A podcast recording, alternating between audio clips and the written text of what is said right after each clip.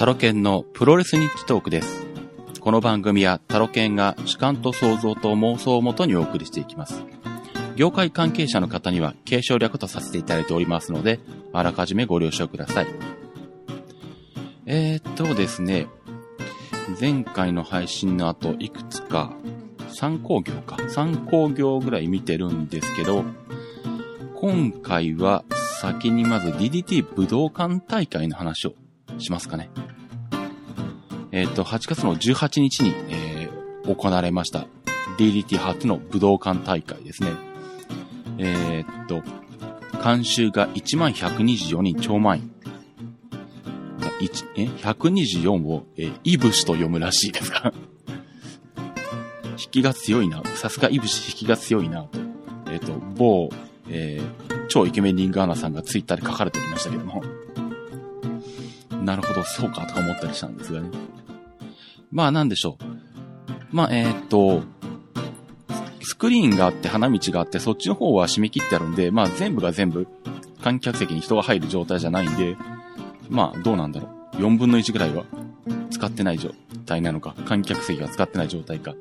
で、まあ正直上の方完全に埋まってたかって言ったらそうじゃないけど、まあほぼ下から上を見渡したらもう超満員っていう感じぐらいには入ってたんで、まあ、まあ、こんなところかなというか、まあよく入ったなってとこですね。武道館の上の方まで。実質的に、なんだ、3回 ?4 回ぐらいまでうん。ぐらいの高さまで、まあまあ、人は入ってましたね。うん、まあ、ツイッター見ててもなんでしょう。あの、まあ僕のタイムラインにいる人たちが続々とこう武道館に集まってくるというですね。普段だったらあの、プロレスの、えー、っとなんだ、プロレスクラスターじゃない人たち。そんな言い方も変ですけど。まああのなんだ、漫画家さんとかね。むしろあの、鉄道関係に分類されている、えー、方とかね。もうあの、武道館に続々集まってくるというですね。さすがにあのなんだ、注目度が違うなっていうところがありましたね。まあ自分自身も武道館に行ったのは、いつ以来なんだろうもう覚えてないんですけど、多分20年ぶりぐらいじゃないのか一番最後っていつなんだろうな。全日本プロレスの方、三沢対川田を武道館の上の方から見た記憶はあるんですが、えーっと、うん、いつのどの試合か覚えてないけど、とりあえず三冠戦で、三沢対川田のシングルで、えっと、三沢が勝った試合です。タイガースープレックスを2回出して2回目で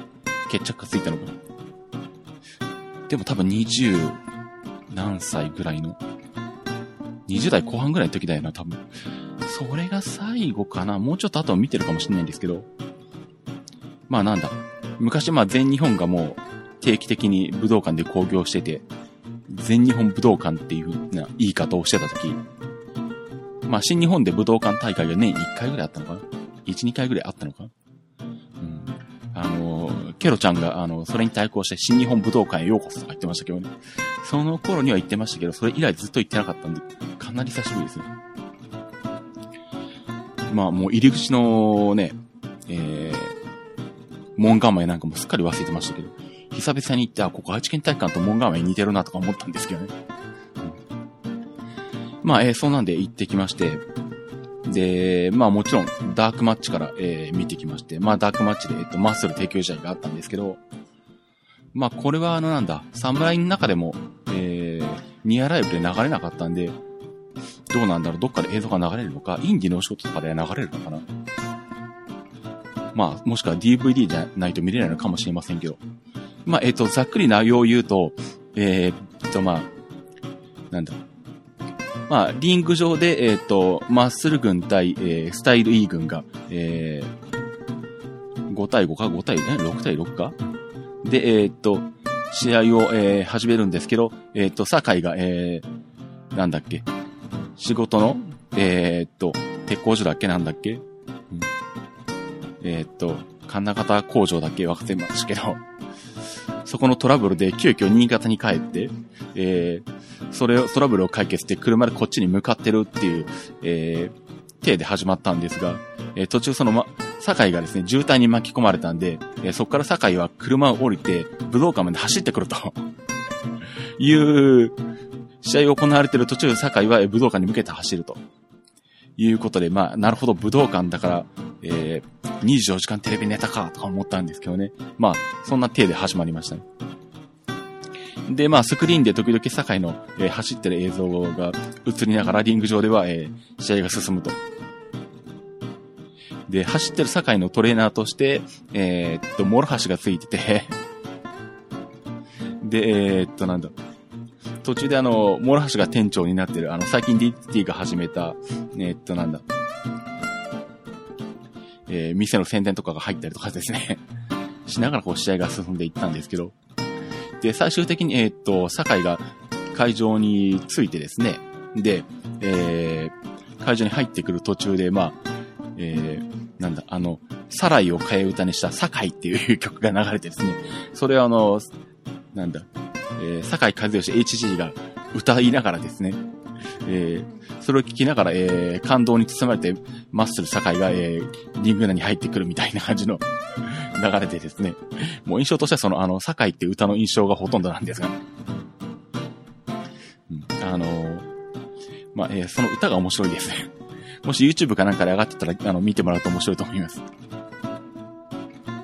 んで、えー、っと、なんだ。まあ、それで一応坂井が入ってきて、まあ、最終的に坂井が、えー、趙雲からバーディクトで、えー、ピンフォールを取って試合が終わった形になったのかな。で、まあ、マッスルの提供試合としてはこれで終わりだったんですけど、実は、えっ、ー、と、後でお話をする他の試合でも、えー、マッスル勢が出てきたりとか、あの、マッスルのエッセンスがこう、散りばめられてたりとかしたんで、まあ、そういう意味ではなんだろう。えー、っと、マッスル色も多少こう散りばめられた武道館大会、DDT 武道館大会になってましたね。まあ、あの、本当言うとなんだ、ここの、マッスル提供試合の最後のところで、ひょっとして酒井が、あの、復帰宣言してくれないかなと思ってちょっと期待してたんですけど、いや、それは残念ながらありませんでした。で、まあ、えー、っと、まあ、いくつかたくさん、いくつかというかたくさん試合はあったんですが、まあ、えー、っと、試合全体は、まあ、何かしら映像で見ていただくことにして、まあ、ポイント的な部分を上げていくと、うーんと、まあ、柿本大地が、まあ、この1試合限定で復帰しましたね。うん。かなり久々に、えー、見れてですね。まあ、そこそこ動いてたんで、まあ、復帰に向けてもうちょっと、えー、頑張って、本当に復帰してほしいなっていうところですが。えー、っと、なんだ。最後の方で、えー、っと、あ、そうそう、その、怪奇本が、えー、っと、一時復帰したのは、あの、アイアンマンヘビーメタル級選手権ロイヤルランブルなんですけどね。その、最後のところでですね、えー、っと、最終的に残ったのが藤原組長、藤原義明と、えー、吉彦というですね、また一元対決が行われまして、しかも、レフェリーが京平さんということでですね、まあ、えー、組長なりにこう、吉彦とこう、まあ、試合を展開したと言えばいいのか。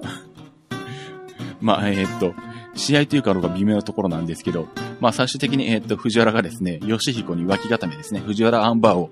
かけたところで、吉彦の腕が取れてしまって、えー、それでレフェイストップっていう試合結果になりまして、で、なんと藤原義明がアイアンマンヘビーメタル系チャンピオンになってしまったというですね、そんな流れになってます。その後タイトルが移動したという話はないので、今も、えー、組長がアイアンマンのチャンピオンですね。で、DDT のホームページを見ると、えー、っとですね、これが9月の16日に大阪府立で行われる DDT の興行で、えー、藤原義明対男色 D のってカードが組まれてまして、これすごいなと思うんですけど、ちょっとどんな試合になるか楽しみなんですけどね。ここで、えっ、ー、と、藤原がアイアンマン王者のままであれば、これが、えー、アイアンマン王座戦になるということになっていますんで、ちょっとこれは楽しみにしたいと思います。まあ、えっ、ー、と、見には行けないですけども、えー、大阪で、えー、いらっしゃる方がですね、えー、よろしかったら見に行っていただければと思います。で、まあ、そんなアイアンマンがあり、サッカーマッチがあり、もう KOD タッグでは、えっ、ー、と、チャンピオン組の工藤大石組に、三上藤波組が挑戦して見事、三上藤波組が KOD タッグ王座を取ったんですね。藤波が KOD のタッグチャンピオンになってしまったっていうですね。これも、またなんという、えー、こと、なんていうことが起こってしまったかっていうところなんですが、あのー、意外とあの、藤波がですね、試合が終わった後、タイトル取った後、嬉しそうな顔してて、あ、やっぱ嬉しいんだなっていうのが 印象的でしたね。もう藤波、あの、三上の方も逆に泣きちゃくってましたけどね。まあね、三上の世代、まあ我々の世代は我々の世代に近いのか、から見たら藤波と一緒にタッグのベルトを取れるなんて、まあそれは泣けてきても、ね、当然だと思うんですけど、これも防衛戦が組まれてるのかなえー、っと、タッグ、えー、っとなんだ、KOD タッグの、えー、挑戦者決定スリーウェイが行われて、えー、っと、アントン・ヤス・浦野組が挑戦することになったのかな。で、これもさっきお話した9月16日の大阪府立の DDT の興行で、えー、チャンピオン三上藤波組に、えー、アントニオ・本田・安浦野が挑戦するということになってます。安浦野対藤波とかどんな試合展開するのかなとか思うんですけど。安マジックは藤波に中、あの、通用するんでしょその辺も含めて、この大阪大会はちょっとあの、ニコニコかなんかで見ようかなと思ってるんですけど。まあ、そんな形でですね、えー、まあ、藤波が、えー、ベルトを取り、さらには藤原もアイアンマンを取り、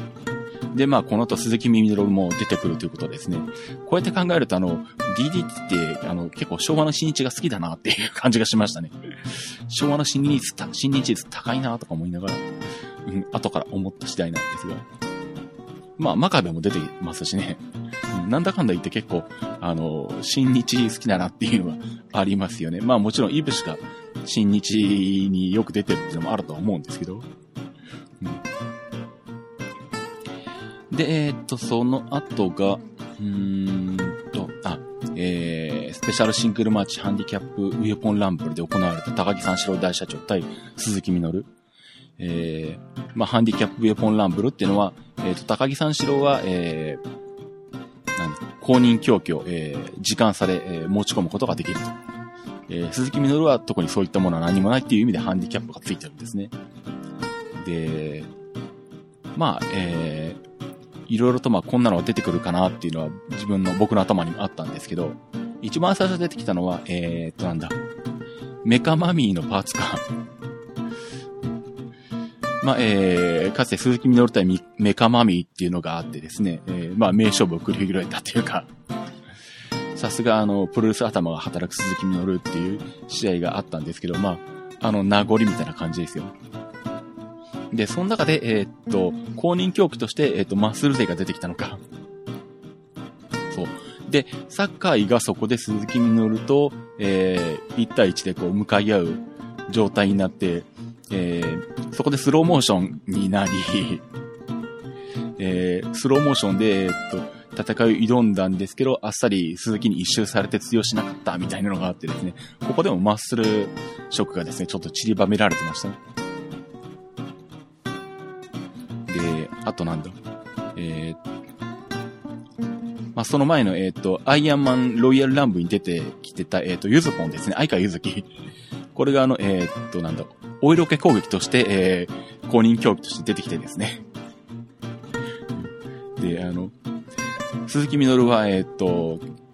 携帯を持ち出してですね、あの、相川ゆずきと写真を撮るみたいなんですね。そんなのもありですね。聞いてる聞いてるみたいな話があったんですけど。しかもなんだ、えー、そこのレフェリーは、えー、京平さんですからね。まあ、なかなかな展開ですね。で、まあ、まあ試合はまあそんなことをやりつつ、最終的には藤原が公認競技として出てきて、えー、まあ、えー、ちょっと鈴木と絡んだりしつつ、もうまあ最終的には、えー、鈴木の方がゴッチ、えー、ゴッチパイルで大社長を仕留めて、えー、勝ったんですけど、えー、その後ですね、えっ、ー、と、高木三四郎大社長がマイクを握ってですね、えー、鈴木を呼び止めてですね、え、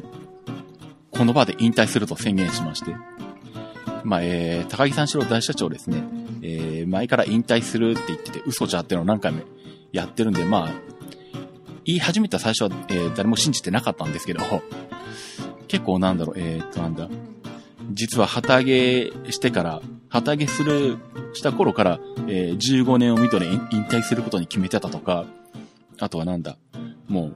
体がボロボロで限界だとか、えー、結構いろいろ言い始めてですね。で、その場であの、新藤リングアナに、もう指示を出して、10カウントボムを鳴らせとかって言ってですね。で、新藤リングアナももう、そんなもう、あの、大社長が引退するなんてもう耐えられないっていう感じでこう、あの、泣き顔でこう、いやいやと頭を振るような素振りも見せて、まあ、そんな感じで10カウントボムがもう急遽始まったんですよ。で、こっちも最初は嘘だろうと思ってたんですけど、さすがにそこまでやられるとひょっとして、本当なのかっていうふうに結構信じ始めて、あ、これで引退なのかっていう雰囲気になって、あの、10カウントゴングが始まってもやめないでっていう声がリング内から上がってたんですけど、10カウントゴングが6回なった時点で、あの、やっぱり嘘じゃが出まして。で、そこで、えっ、ー、と、鈴木みのるに確か、えっ、ー、と、蹴りを見舞ったのか？なでも確かスリーパーで切り返されたのか？ということで、やっぱり嘘でしたっていうオチがあったんですけど、あの、正直ちょっと半分真面目に信じかけたんで、あの、こんなやろうと思ったんですが。えー、もう、勝つまでやってやると、大社長は 言ってましたね。で、そこで、えー、っと、5年後に東京ドームで興行するから、その時にまた対戦してくれと いうふうに鈴木みのるに言ってですね。そこでまあ東京ドーム大会開催予定っていうのが発表されたわけです。まあ5年後、まあ、えー、開催したら行きたいと思います。まあでも多分あの、ここまでやるとですね、もうこの後高木三四郎大社長ですね、引退すると言っても多分誰一人信じないんで引退できないでしょうね、この後は。まあ、あのー、本当に動けなくなるまで現役続けられたらいいと思うんですけど。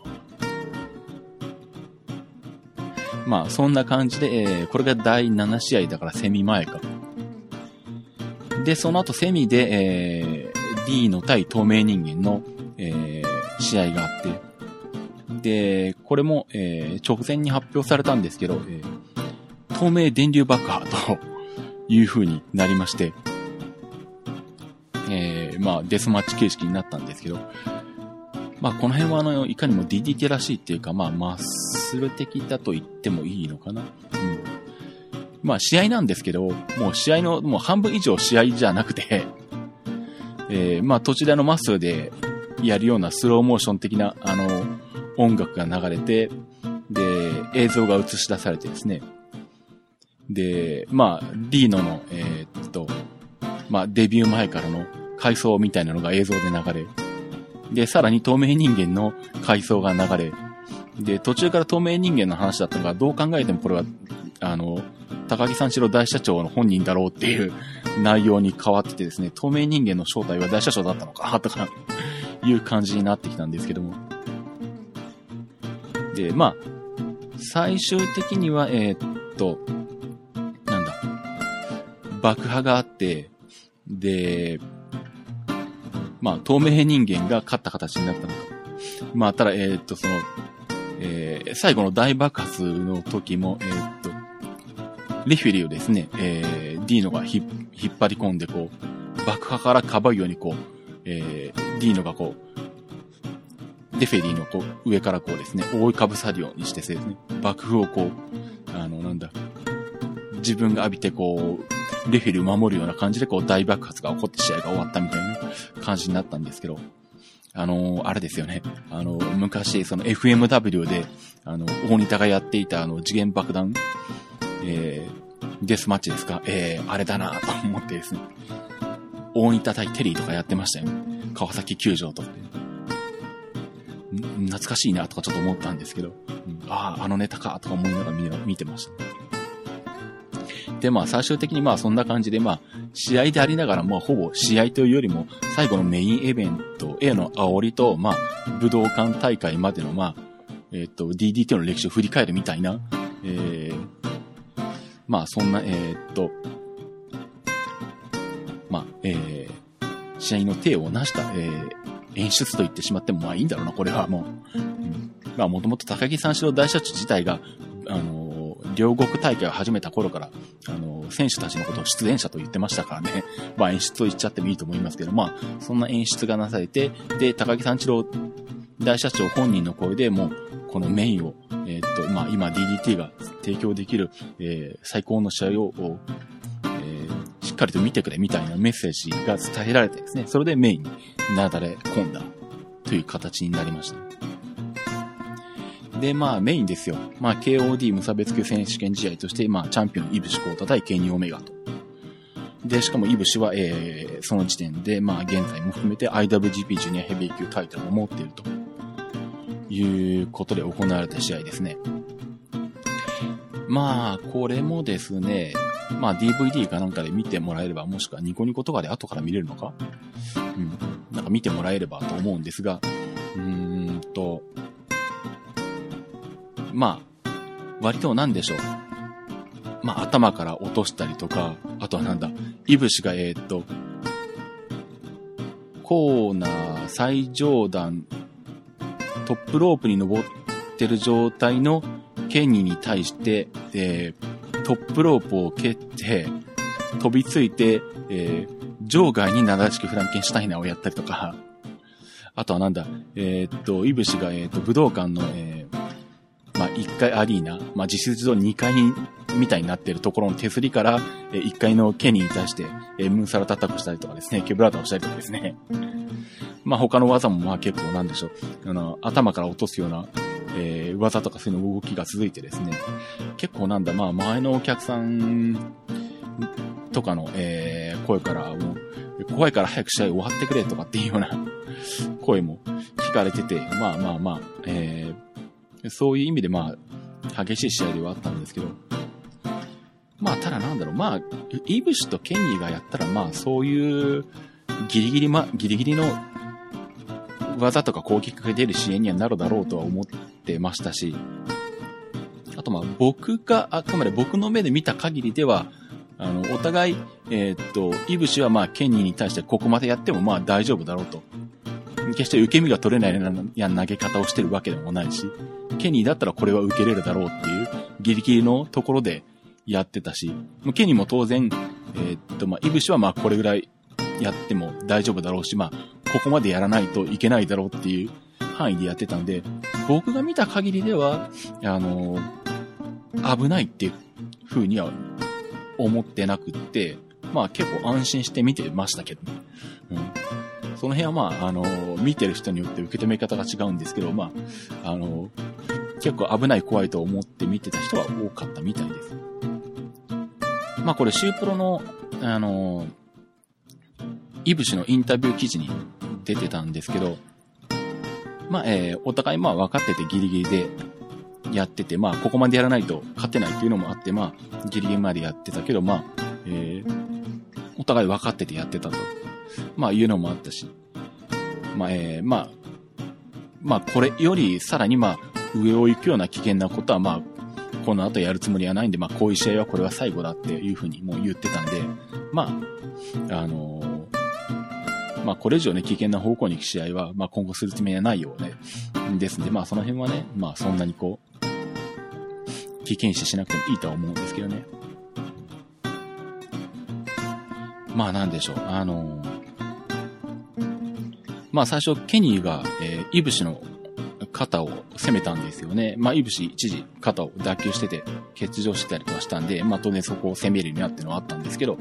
まあ、そのイブシのインタビューによると、まあ、その攻撃ってのは、あの、フェイクであって、まあ、試合の、あの、後半でも、ケニーがイブシに対して腕しげをかけてくることもあったんですけど、まあ、ケニーがこれで決めるつもりはないのはイブシも分かってたとか言って書いてて。で、まあ、イブシもあの、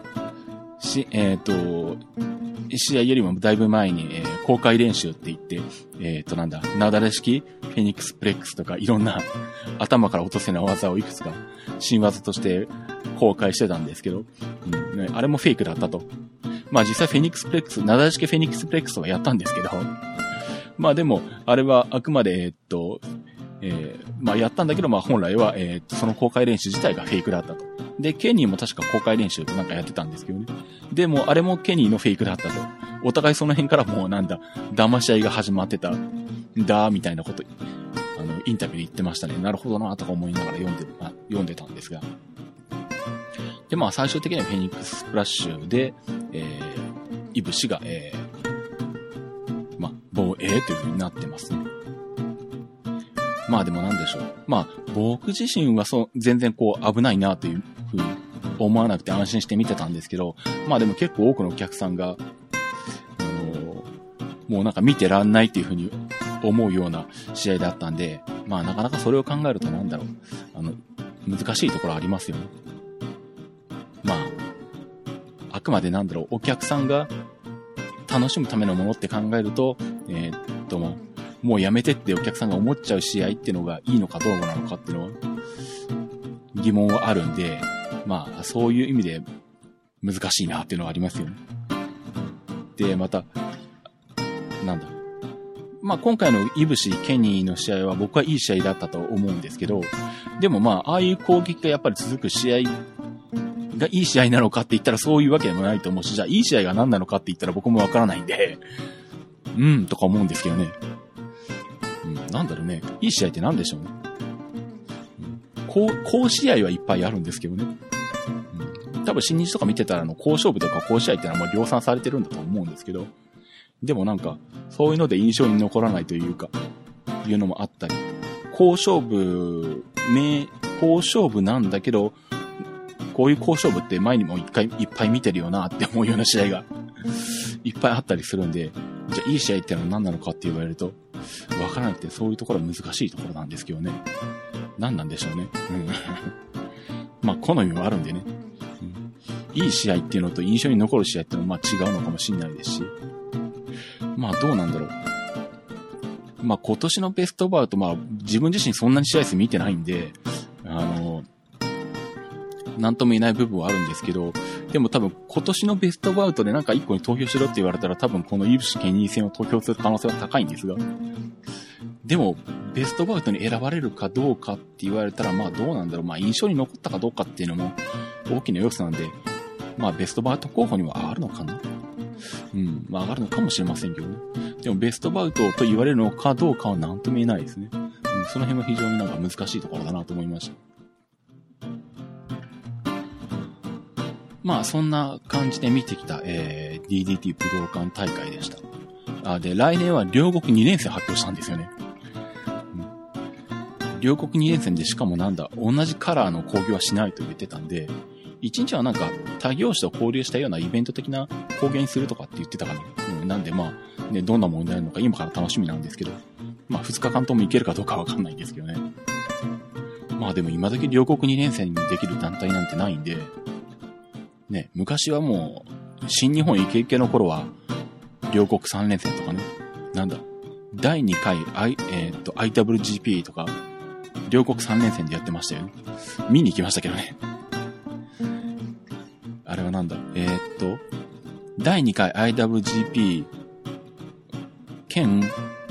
えー、NWA 世界ヘビー級王者決定トーナメントだったかな。うん、っていう風にこう、復活した NWA のベルトまでかかった IWGP 第2回大会で長野が優勝したのか、あの時は。うん、あの時は両国3連戦見に行きましたけど、3日とも。うん、そんなのとか、もっと後で、確か両国1週間連戦とか新日がやってた頃もあったんで。まあね、今の新日はまあそこまでできないと思いますけど、うん、まああのー、ね、来年両国2連戦でまだドーム大会やるまでは何回か途中あるんで3連戦、4連戦とやるのかどうかわかりませんけど、うん、まあ、新日のね、えー、その連戦記録を、えー、超えられる両国連戦とかができると面白いですけどね。さすがに8日連戦はきついかな。まあいいや。えー、ということで、えー、っと、とりあえず、観戦予定ですね。今後の観戦予定を、とりあえずさらっと言っとこうと思います。えー、っとですね、9月2日、えー、クズプロ、えー、新木場大会、えー、これを観戦します。えー、っと、これが、時間が変更になったんですね。当初夕方6時ぐらいからって言ってたんですけど、なんかどうも、会場の手配の